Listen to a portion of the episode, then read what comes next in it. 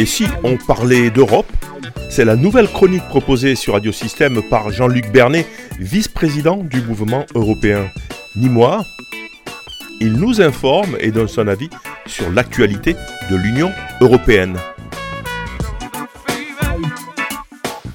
Bonjour.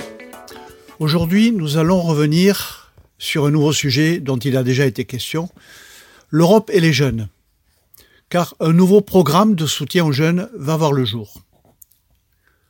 Ce n'est pas d'hier que les institutions européennes se préoccupent des jeunes, de leur emploi, de leur formation, de leur accès à la culture et à la mobilité. On n'en finirait pas de citer tous les programmes, toutes les initiatives, tous les dispositifs qui ont vu le jour depuis 60 ans, mais plus particulièrement depuis la fin des années 80. Le plus connu, le plus important, et bien sûr Erasmus. Mais on sait bien qu'il faut toujours affirmer les réponses à apporter aux problèmes des jeunes, et tout particulièrement des jeunes en difficulté, quelles que soient les raisons de ces difficultés. C'est pourquoi une nouvelle initiative, lancée par la Commission, va voir le jour dès les prochaines semaines.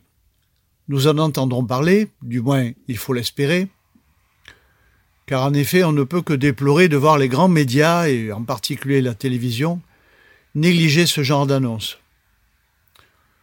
en leur préférant d'autres annonces beaucoup plus spectaculaires, comme le scandale qui a éclaté récemment au Parlement européen.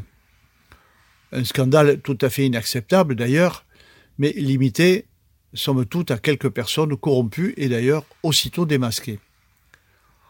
Cette initiative dont il est question aujourd'hui s'appelle ALMA, un sigle, une fois de plus anglicisé, que je ne vais donc pas décliner, hélas, mais qui signifie orientation, apprentissage, maîtrise, réussite.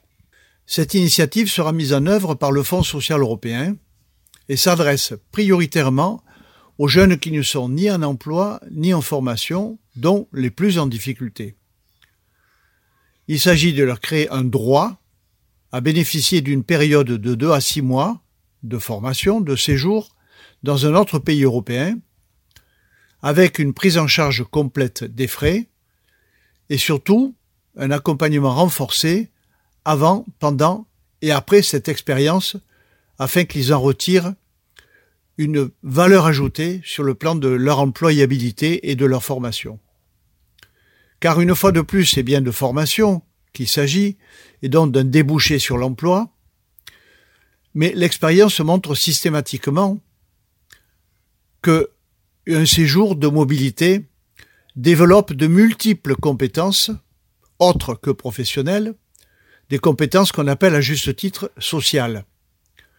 La capacité à s'adapter à un environnement nouveau, à s'insérer dans un milieu de travail, à découvrir un autre pays, à vivre une expérience interculturelle, et bien sûr, Dernier mais non le moindre de ses avantages, une capacité à rencontrer une ou plusieurs autres langues. Tant il est vrai que le plurilinguisme est à la fois une richesse de l'Europe et un objectif qui reste toujours à poursuivre.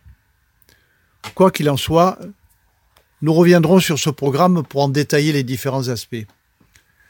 Et d'ici là, bonne année européenne à tous, que la guerre à nos portes s'arrête et que la paix retrouve ses droits. Cette paix dont nous avions même oublié à quel point elle était précieuse.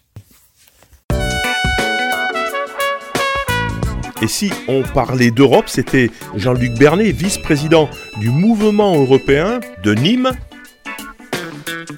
Vous pouvez retrouver l'ensemble de ces chroniques sur le site internet de Radio Système ou sur sa plateforme SoundCloud.